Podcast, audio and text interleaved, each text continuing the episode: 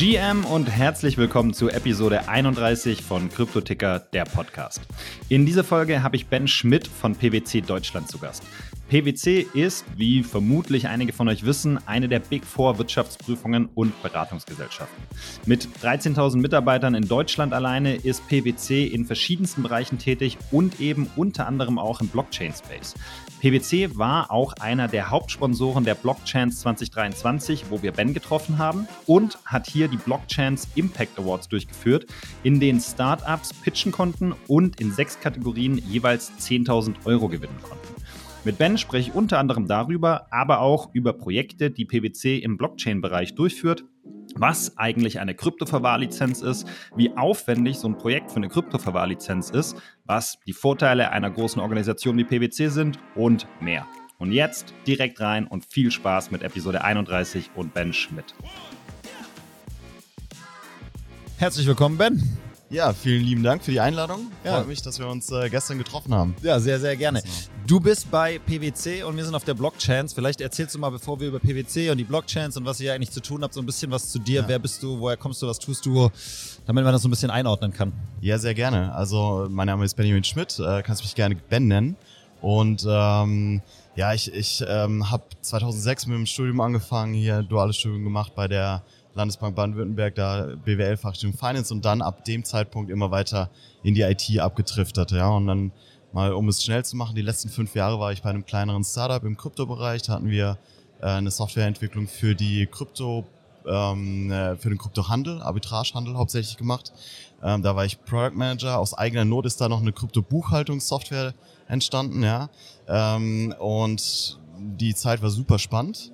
Ähm, ich würde es auch äh, sehr gerne wieder machen, aber am Ende dann einfach ein bisschen chaotisch. Ja? Und äh, aus dem Chaos hat sich dann ja einfach für mich herausentwickelt, dass ich ein kleines bisschen mehr Struktur mal wieder für mich brauche und deswegen äh, bin ich bei PwC gelandet. Bin jetzt seit Anfang dieses Jahres, seit Januar bei PwC, also jetzt genau sechs Monate und habe da auch schon die ersten Projekte leiten dürfen im klassischen Bereich tatsächlich auch noch, also bei Finanzinstituten, aber jetzt ähm, kommt es auch immer mehr, dass wir Kryptoprojekte tatsächlich an Land ziehen, gewinnen und die auch durchführen.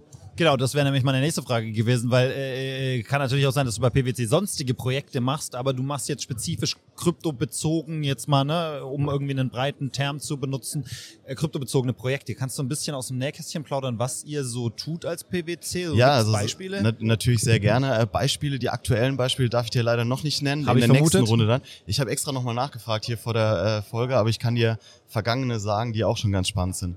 Aber generell ist es bei PwC so, dass es ähm, verschiedene Lines of Services per Bereiche gibt, wie zum Beispiel eben dann die Wirtschaftsprüfung, die Beratung und Tax and Legal. Ja? Und ähm, diese Bereiche, im besten Falle arbeiten die sehr klar, äh, sehr eng miteinander zusammen auf, auf den verschiedenen Projekten. Aber es gibt natürlich auch immer Fokusthemen. Ja? Bei uns ich bin jetzt in der Beratung gelandet, da im Management Consulting für Financial Services, also klassische Banken, Versicherungen. Ähm, Musst du noch Anzug tragen? Nee, äh, muss ich nicht. Also äh, du darfst im Prinzip im Homeoffice und auch im, im Tower, wenn du dann mal im Büro bist, kannst du im Prinzip kommen, wie du magst. Okay, ja? okay. Ähm, es gibt noch, es gibt aber viele Kollegen, die gerne einen Anzug eintragen. Nein, nein, anziehen, völlig in Ordnung, genau. alles gut. Ich, ich persönlich liebe Anzüge, aber ja. also ich glaube, vor fünf Jahren war es noch normal, dass du halt beim Kunden mit dem Anzug aufgetaucht bist oder dann auch im also, Office. Ja, Moment, beim Kunden ist es dann schon auch wieder was anderes. Äh, ja, das solltest du schon ein kleines bisschen. Also du musst ja auch kein Anzug unbedingt sein, gerade in der Kryptobranche. Da hast du schon auch die Kunden jetzt gerade, die ähm, die du im Call hast und die sind halt einfach im T-Shirt da und ja, für ja. die ist es natürlich normal. Ne? Es, ich finde es super angenehm, ja. Ähm, manchmal, wie du jetzt auch gerade gesagt hast, ist es aber auch angenehm, mal einen Anzug anzu ja, anzuziehen. alles ne? gut, genau. nur kleine Zwischenfrage, sorry. Ja, nee, genau. aber, nee, aber ist auch vielleicht wichtig für manche Zuhörer, die sich äh, denken, okay, ist Beratung überhaupt irgendwas für mich? Muss ich da immer in Krawatte zum Kunden kommen? Ja, stimmt. Fair hat, hat sich tatsächlich auch durch Corona ein bisschen geändert. Der Beratungsjob, um jetzt nicht zu sehr auszu, äh, auszuholen, aber der Beratungsjob ist durch Corona sehr, sehr attraktiv geworden, weil du eben nicht mehr so viel reisen musst. Ja? Du, du kannst Work-Life-Balance viel mehr unter, unter einen Hut bringen. Ja? Aber genau, da können wir vielleicht auch später nochmal drauf kommen. Wir waren ja ähm, erstmal dabei, was, was PwC macht und was vielleicht ein, zwei Krypto-Projekte jetzt sind ähm, genau über diese Lines of Services, über diese Bereiche hinweg, ja, gibt's verschiedene ähm, Working Groups, äh, Arbeitsgruppen, die sich mit Krypto beschäftigen. Also im, in der, in, im Audit, ne, in der Prüfung gibt's die. Da haben wir einen Partner, aber eben auch in der Beratung. Aber wir machen auch sowas wie Forensics zum Beispiel oder Compliance. Risk Management äh, bieten wir an. Und ich bin jetzt eben in der, in der Beratung bei meinem Partner Andreas Traum, der ist hier auch ziemlich aktiv als Speaker, ähm, war dann eben auch bei den Impact Awards, die wir ausgerichtet haben, bei der Blockchains aktiv in der Jury. Ähm, genau. Jetzt vielleicht mal, um, um ein Projekt zu nennen, ähm, wo wir dann auch in den News waren, war, ähm, wir haben Binance in Deutschland unterstützt bei dem Antrag für deren Krypto-Verwahrlizenz. Ja, also mhm. ne, man, man, hat vielleicht mitbekommen, dass einige Unternehmen jetzt hier auch schon in, in Deutschland so weit sind, die Krypto-Verwahrlizenz äh, zu, zu erlangen von das der BaFin. Bei der, genau, bei der BaFin genau. beantragen. Ne? Ja, ja. Genau. Ähm, da ist aber auch so was Klassisches dabei, wie zum Beispiel die Commerzbank, die jetzt auch gerade in diesem Prozess ist. Äh, die Deutsche Bank wurde gerade äh, veröffentlicht, dass die jetzt auch eben diese Lizenz beantragt haben. Ja? Und wir haben eben Binance unterstützt. Also. Was ist das für ein Prozess? Genau, also es ist ein tatsächlich relativ aufwendiger Prozess, da du äh, das ganze Geschäftsmodell, Businessplan, Kostenplan, ähm, äh, technische Infrastruktur darlegen musst. Ja? Also im besten Falle ist es dann so ein Bericht, der sich wie ein Buch liest, ja, und äh, den du dann bei der BaFin einreichst.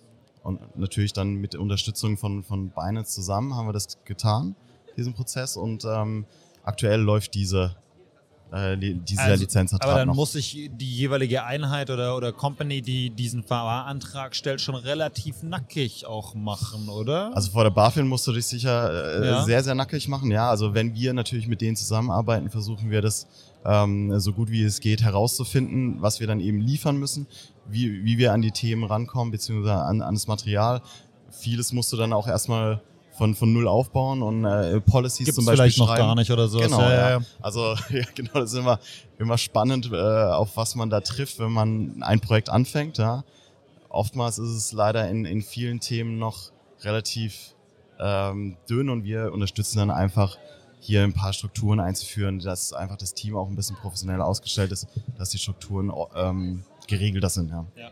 Was muss man da, also gibt es irgendwie, also kannst du sagen, wie lange dieses Projekt gedauert hat, jetzt in dem Fall zum Beispiel bei Binance? Ja, ähm, das war auf sechs Monate angelegt und ich glaube, wir haben es dann am Ende in fünf Okay, das ist, so, finde ich, ja. sogar einigermaßen überschaubar, weil ich hätte jetzt gedacht, gerade so einen offiziellen Antrag, irgendwie so eine Art Lizenz zu beantragen, ja. bis du da mal durch bist, brauchst du irgendwie ein Jahr und dann musst du nochmal anderthalb Jahre warten, bis du so eine Lizenz ja. dann kriegst unter Umständen. Ist, haben die den schon gekriegt? Nee, ähm, das, der Prozess läuft noch.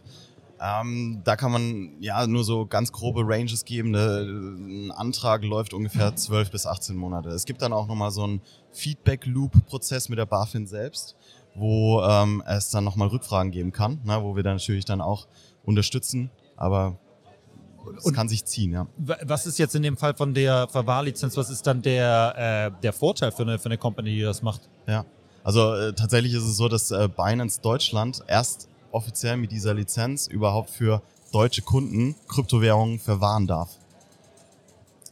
Machen sie natürlich jetzt schon, aber wenn du ein Binance-Konto hast, ja, über eine App oder wie du es ja. halt vielleicht täglich nutzt, dann äh, hast du einen Vertrag mit Binance äh, Zypern oder Malta. Ah, ja, okay, nicht, äh, das ist der. Ja, weil ich dachte gerade so, also Binance-Konto. Also, ja, ja, ja. ja, äh, du darfst aber zum Beispiel keine Futures handeln auf Binance, ne, als ja, Deutscher. Stimmt, ja. ja. Äh, viele andere europäische Länder dürfen das ja auch nicht. Oder also, Ah, okay, das ist genau. okay und das ist zum Beispiel so ein Projekt, was ihr gemacht habt. Das heißt, ihr arbeitet dann schon auch viel auf einer, also in eurem Bereich jetzt, ne, Beratung, Financial genau. Services, viel auch mit, ich sag mal, regulatorischen oder Zukunftsthemen zusammen, weniger auf einer wirklich tiefen technischen Ebene wahrscheinlich, ne? Na, das kommt immer mehr tatsächlich. Ja. ja also wir haben auch innerhalb unseres Beratungsteams haben wir auch äh, technische Experten.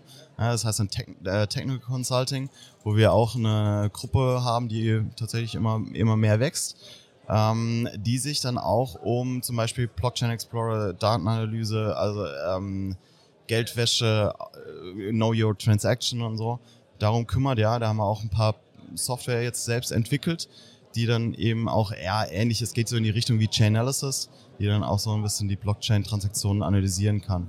Und ähm, ja, Analyse, Datenaufbereitung ähm, auch, auch hat. Wir, also wir machen jetzt kein Smart Contract Code Review, ja, aber wir machen zum Beispiel ähm, im Hinblick auf das EWPG, elektronische Wertpapiergesetz, ne, hast du Ja, okay. gewisse, gewisse Anforderungen bei ähm, Unternehmen, die jetzt in die Tokenisierung zum Beispiel einsteigen wollen. Ja, da hast du gewisse Anforderungen, das, was ein Smart Contract äh, mitbringen soll. Ja? Und wenn es darum geht, die Regulatorik zu übersetzen in Smart Contract oder ein Smart Contract auch in dem Sinne zu reviewen, dass er re regulatorisch compliant ist, ähm, dann können wir auf jeden Fall da auch mit unseren technischen Experten helfen. Ich glaube, das ist halt auch wahrscheinlich ein Vorteil von einer Organisation wie PwC. Ne? Wie groß seid ihr? 300, 400.000 Mitarbeiter? Oder also ja, wenn, wenn du weltweit ansprichst, dann sind wir, das letzte Mal, als ich geschaut habe, waren es 250.000. okay, ja, Hier in Deutschland, äh, als ich angefangen habe, Anfang des Jahres, Ja. waren es 12.500. ja. Jetzt sind wir über 13 schon. Ja. Also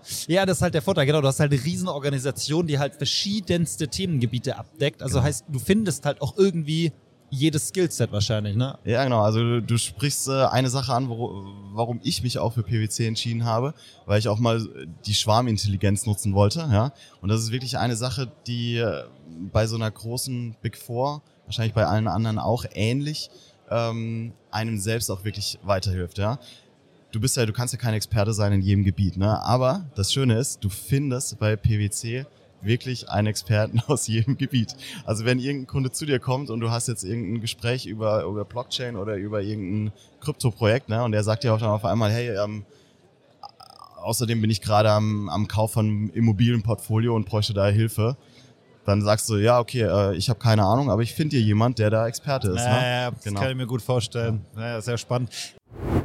Kurze Pause. Wenn dir diese Folge von Kryptoticker gefällt, dann drück selber mal schnell die Pause-Taste und lass uns eine Bewertung und ein Subscribe da. Das hilft uns als Podcast ziemlich und wir freuen uns natürlich über jedes Feedback. Und wenn du nach der Folge noch mehr Insights und Infos brauchst, dann schau doch einfach mal auf cryptoticker.io nach. Dort findest du alles rund um Kryptowährungen, Web3, NFTs und viele mehr. Bereits seit 2015 kümmert sich das Team von Cryptoticker darum, Neulingen und Profis eine Heimat im Kryptospace zu bieten. Auf cryptoticker.io findest du jeden Tag neue Artikel und Insights, prall gefüllt mit News, Tipps und Hintergrundinfos. Im Cryptoticker Discord kannst du dich mit Tausenden von Gleichgesinnten austauschen, Fragen stellen, Kontakte knüpfen und vieles mehr. Schau am besten gleich jetzt in die Show Notes, denn da findest du alle Links zu Cryptoticker und kannst direkt ein Teil der Community werden. Und jetzt weiterhin viel Spaß mit Cryptoticker, der Podcast. Okay, dann lass mal zu den Impact Awards springen. Du hast es schon angesprochen. Ihr habt als PwC, also ihr seid, glaube ich, einer der Hauptsponsoren der Blockchains, ne? Ganz richtig, ja, genau. Okay, genau. Und ihr habt im Rahmen der Blockchains auch diese Impact Awards jetzt verliehen. Ne? Kannst du ein bisschen was erzählen dazu? Ja, sehr gerne. Also die Impact Awards wurden von PwC und der Blockchains in Kooperation ins Leben gerufen, um Startups die Möglichkeit zu geben, sich vorzustellen, ihr Business Case äh, vorzustellen und im Endeffekt dann eben auch natürlich die Sichtbarkeit für die Venture Capital äh, Fonds zu erhöhen. Ja? Und natürlich dann auch ein Preisgeld, äh, wir haben natürlich ein Preisgeld ausgelobt, das waren jetzt 10.000 Euro.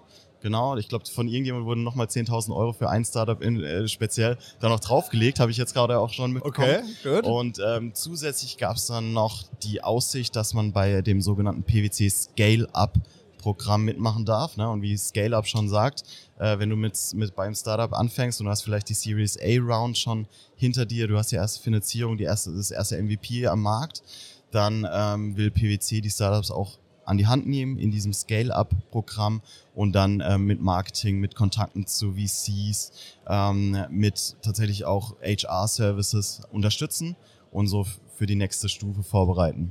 Genau, und das waren sozusagen die Preisgelder. Ja, Wie viele Preis, also wie viele Preisträgerfirmen gab es? oder ja so? also es gab sechs Kategorien. Ja.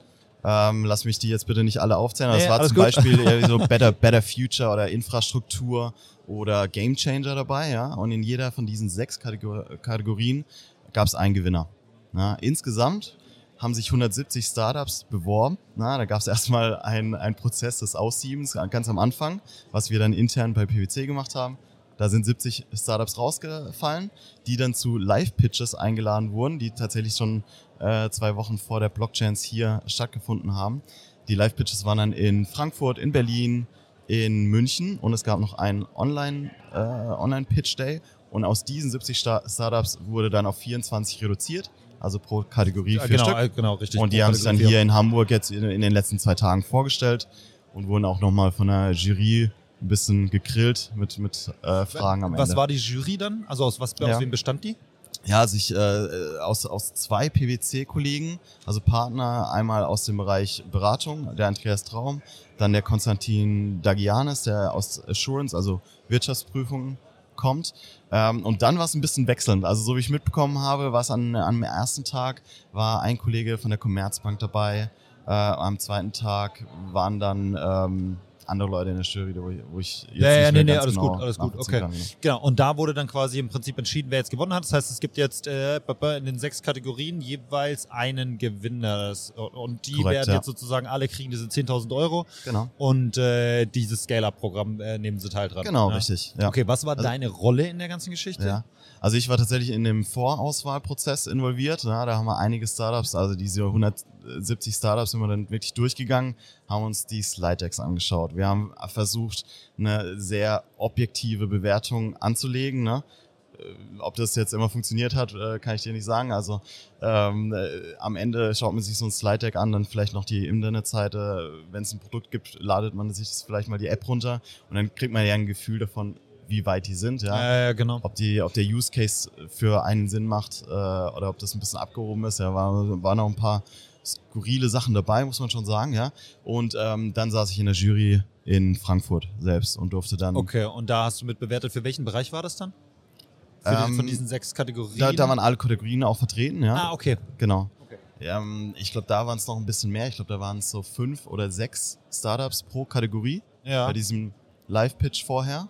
Ja. Und die haben wir dann im Prinzip auch nochmal ähm, fragen dürfen nach, nach ihren Pitches und dann ausgewählt für die Finals hier in Hamburg. Ja, sehr cool. Also würdest du auch insgesamt sagen, das Event hat sich für euch als PwC gelohnt? Also Schon, oder? definitiv, ja. Ähm, bei PwC ist es ja natürlich äh, so, dass man uns noch nicht wahrnimmt in der Szene. Ne? Das, äh, der also ich glaube, du, du hattest wahrscheinlich mich, nicht, ne? Du hattest mich Ja. gestern auch gefragt, was macht PwC eigentlich auch hier? Und das ist ja auch eine berechtigte Frage. Ja?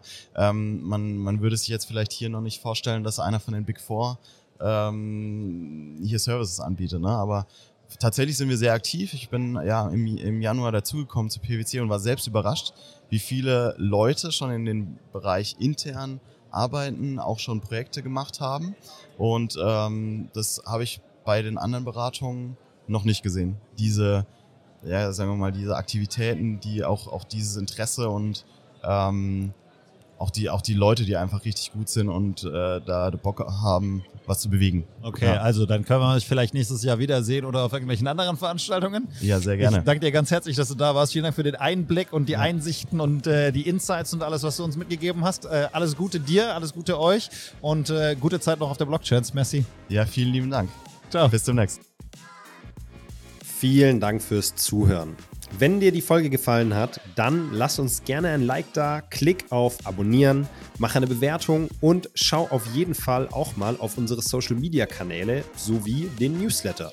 Dort findest du immer alle News rund um Kryptoticker, der Podcast. Und jetzt einen schönen restlichen Tag, Abend oder Morgen und bis zum nächsten Mal.